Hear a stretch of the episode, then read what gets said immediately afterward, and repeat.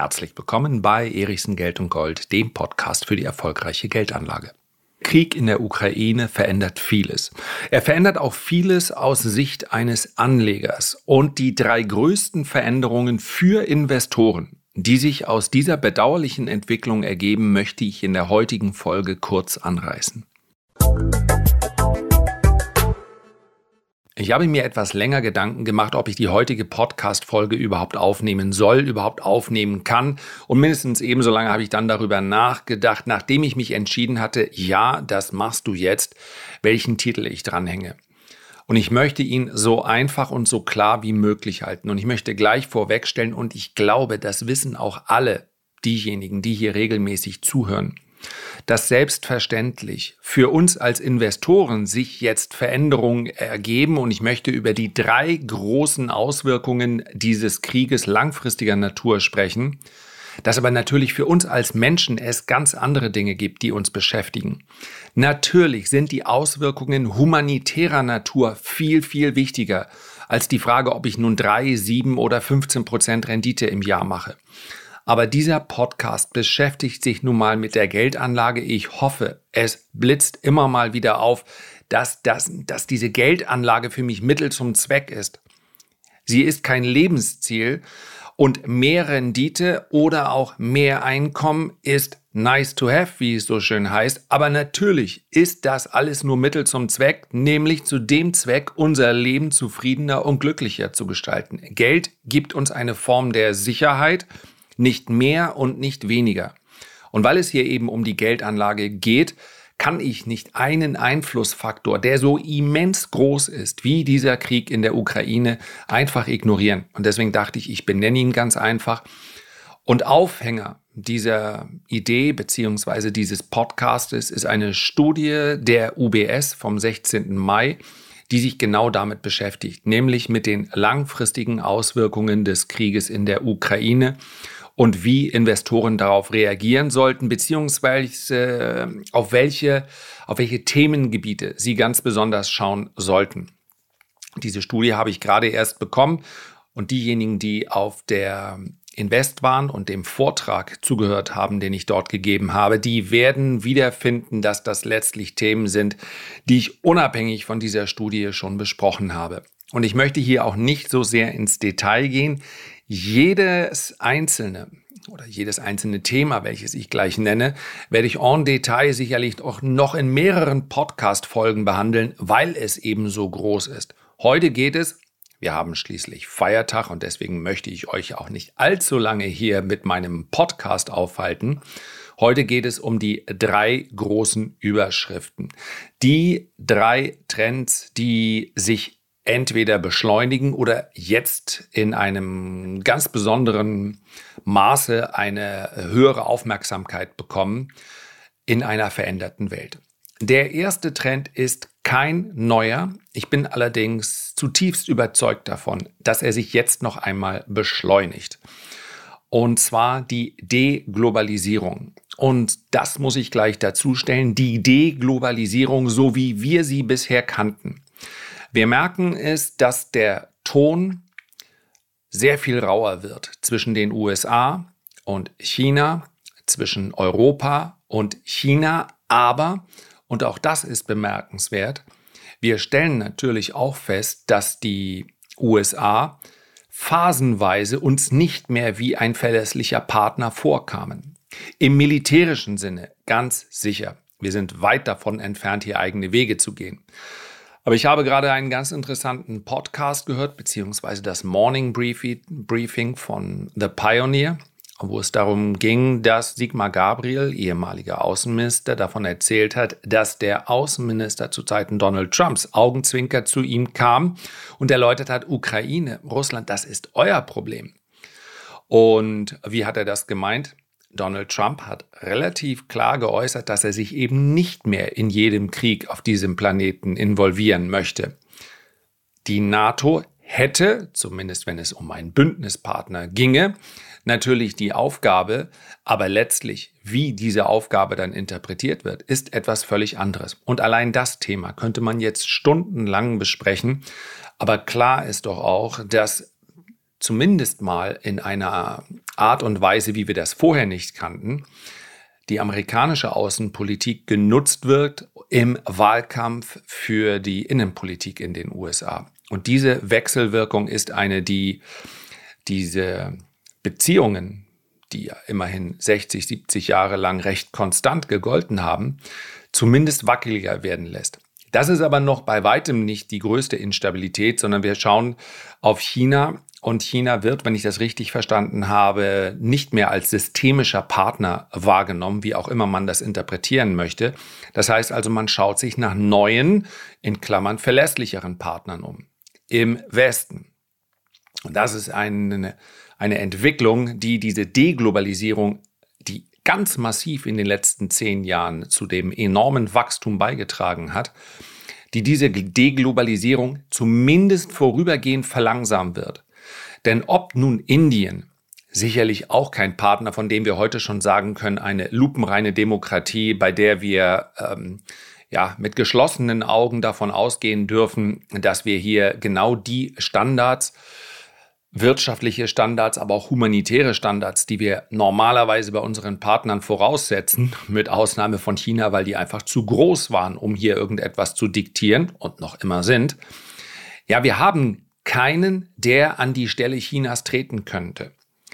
Wir haben sicherlich verschiedene Handelspartner auch noch in Südostasien, aber all das muss sich erst entwickeln. Sollte sich dieses Verhältnis zwischen China und zumindest mal dem Westen, hier würde ich jetzt die USA und Europa in einem Boot sitzen sehend, sollte sich dieses Verhältnis nicht wieder normalisieren, und ich glaube, wir sind gerade nicht auf einem normalen Niveau, dann wird sich diese Deglobalisierung auch in Wachstumszahlen widerschlagen, niederschlagen. Das heißt nämlich, dass wir mehr vor Ort produzieren müssen.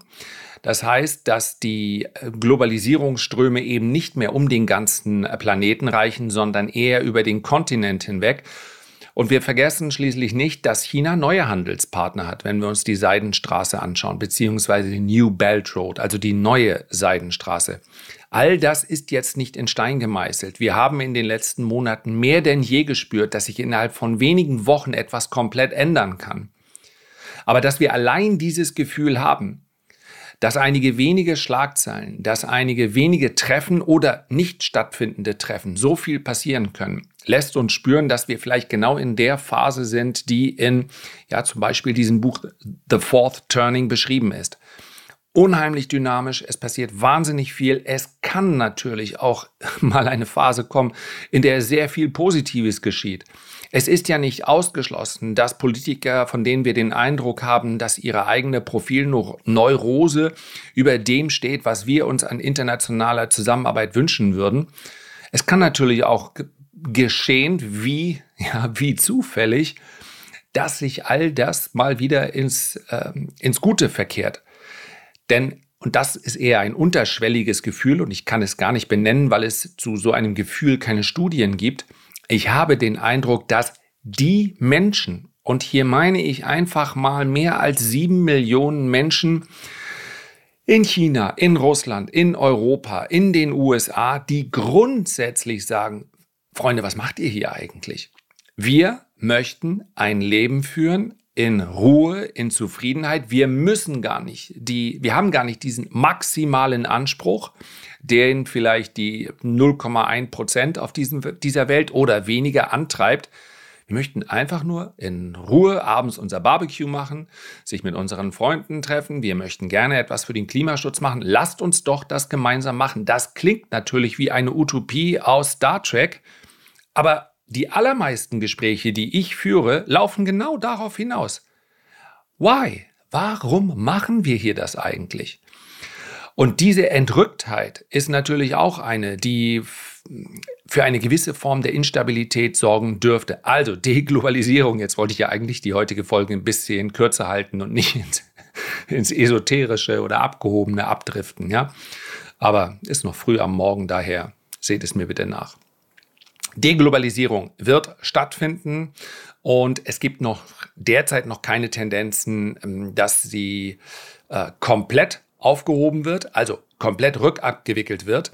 Aber allein Jahre der geringeren äh, Globalisierungstendenzen beziehungsweise eines leichten Zurückdrehens sorgt für ein schwächeres Wachstum global betrachtet. Ein Trend, der mindestens ebenso groß ist, in seiner Auswirkung vielleicht sogar noch größer, und ich sage das voller Bewusstsein, ist Decarbonization, Dekarbonisierung. Also die Abkehr von fossilen Brennstoffen. Und wir haben auch erlebt in den letzten zwölf Monaten, auch das ist ein subjektiver Eindruck, dass all diejenigen, und hier warten wir den prominentesten Vertreter sicherlich in Form von Donald äh, Trump, der gesagt hat, CO2-Lüge, lasst uns damit in Frieden, die sind sehr viel leiser geworden. Denn selbst aus den Lagern, ja, die über Jahre hinweg versucht haben zu erläutern, das ist ein natürlicher Vorgang. Und in, diese, ähm, in dieser Diskussion gab es ja sicherlich auch einzelne Punkte, die es tatsächlich zu berücksichtigen gilt. Aber die Sinnhaftigkeit der Reduzierung fossiler Brennstoffe spielt für die CO2-Debatte kaum eine Rolle, denn es geht nicht nur um den CO2-Ausstoß, es geht selbstverständlich dabei auch um die Umwelt. Und es geht derzeit auch ganz massiv darum, dass durch die Konzentration auf CO2 intensive Industrien wir es mit einer Aufteilung auf der Welt haben, die gerade jetzt dazu führt, dass wir abhängig sind von Ländern, von denen wir jetzt keine Abhängigkeit mehr haben wollen. Also es ist hochkomplex, wie es immer schon war in der Energiewirtschaft, aber jetzt wird uns klar, dass diese Abhängigkeiten zu einem enormen strategischen Nachteil führen. Und die Geschwindigkeit, mit der jetzt diese Abhängigkeit versucht wird zu beenden, das erleben wir zum Beispiel, dass LNG-Terminals, da gab es Baupläne, fünf, sieben Jahre, ja, äh, Wilhelmshaven, Brunsbüttel. Das alles soll jetzt noch in diesem Jahr passieren, beziehungsweise spätestens im nächsten Jahr dann in Betrieb gehen. Wie kann man es schaffen, dass Projekte, die eigentlich mit einer Bauzeit von fünf bis sieben, ich weiß nicht, wie es euch geht, in dem Moment, wo ich, das wird noch ein bisschen dauern, wo ich das Wort Bauzeit in den Mund nehme, denke ich sofort in den Berliner Flughafen. Und das ist natürlich gemein. Man kann jetzt nicht pauschal sagen, dass deutsche Ingenieure und Firmen es nicht hinbekommen. Ja, es werden ja auch noch andere Dinge gebaut. Aber sagen wir mal so, die öffentliche Hand als Auftraggeber hat sich in den vergangenen Jahren nicht gerade als die erwiesen, die tatsächlich die Fähigkeit besitzt, hier diese Gewerke so zusammenzubringen, dass sie es zeitnah schaffen. Also, der Berliner Flughafen ist jetzt ein ganz besonderes Missgeschick. Aber was ich damit sagen will, man kann ganz viel schaffen, auch in sehr viel kürzerer Zeit, indem man unfassbar viel mehr Geld in die Hand nimmt. Und das wird passieren. Um diese Unabhängigkeit herzustellen, und die Unabhängigkeit wird natürlich zum einen hergestellt, indem wir nun neue Energielieferanten suchen. Für die müssen wir dann auch entsprechende Infrastruktur bauen. Ja, hier sind sicherlich am ehesten noch die USA zu nennen, aber nicht nur. Das ist eine Form der Unabhängigkeit und die andere sind äh, regenerative Energien. In dem Moment, wo wir Solar, Wasserkraft, andere thermische Energien und so weiter nutzen, sind wir unabhängiger. Dann müssen wir nur noch die Infrastruktur bauen. Auch da werden wir staunen, wie schnell es geht, mit einmal eine Leitung vom äh, ja, sehr windreichen Norden, ich kann es bestätigen, in den weniger windreichen Süden zu liegen. Das wird so viel schneller gehen, dass man sich vermutlich gelegentlich an den Kopf fasst und sagt, was habt ihr denn da früher veranstaltet? Und ich glaube auch auf europäischer Ebene, und wir werden ähnliche Programme in der ganzen Welt verteilt sehen, wird der Green Deal über 50 Milliarden, der vor wenigen Jahren beschlossen wurde, der wird uns vorkommen wie Peanuts. Ich bin davon überzeugt, dass wir 500 Milliarden und mehr an Infrastrukturprogrammen sehen. Und das wird natürlich sich auch in vielen Investmentgelegenheiten äh, widerspiegeln. Wir fast immer, wenn Geld beinahe unbegrenzt zur Verfügung steht und diesmal ja sogar auf Ansage, ja, als es losging mit der ultralockeren Geldpolitik nach der Finanzkrise, da wussten wir ja noch nicht sicher, dass es nun zehn Jahre lang Geld in Hülle und Fülle geben würde, den Fettput geben würde. All das wussten wir noch nicht.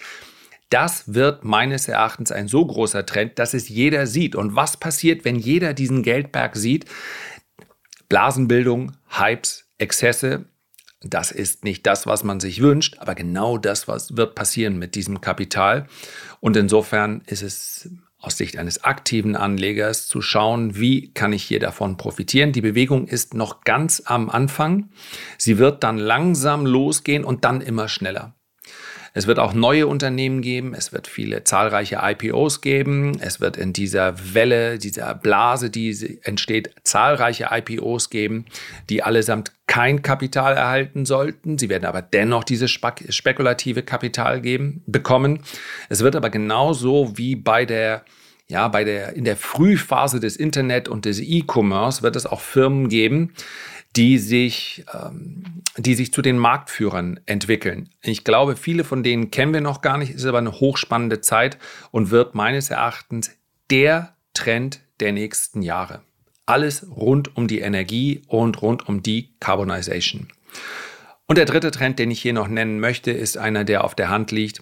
Wir werden mehr und mehr Ausgaben im Verteidigungsbereich und im militärischen Bereich sehen. Auch deshalb, weil Europa spätestens jetzt klar ist, wir könnten einen militärischen Konflikt, den wir ja offiziell nicht selbst führen, aber das, was wir in der Ukraine an Druck auf Russland ausüben, das ist nicht der Druck der Helme, die von uns geliefert werden oder der Panzer, das ist der Druck der USA die nach wie vor die größte Militärmacht sind. Vergleichbar wäre da nur noch China, die halten sich allerdings raus, offiziell zumindest.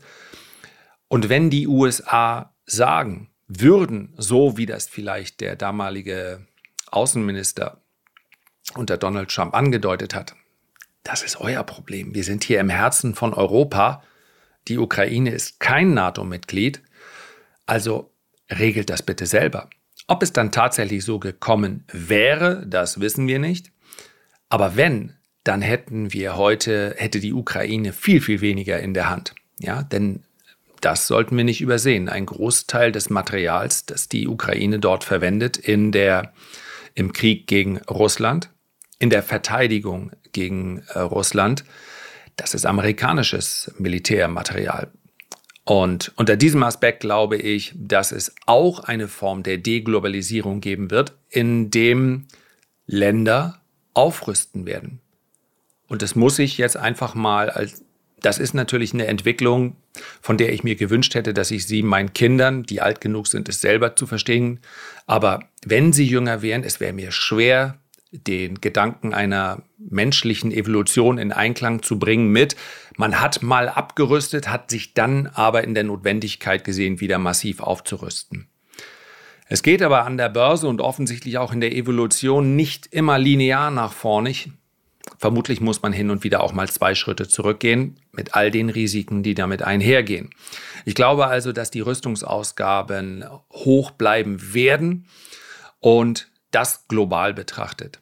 Von daher ist das der dritte Trend. Das war jetzt heute nicht die positivste Podcast-Folge, aber am Ende des Tages hilft es auch nichts, den Kopf in den Sand zu stecken und ich mache an dieser Stelle einfach mal Schluss. Herzlichen Dank für deine Aufmerksamkeit. Ich freue mich, wenn wir uns beim nächsten Mal gesund und munter wiederhören. Bis dahin alles Gute, dein Lars.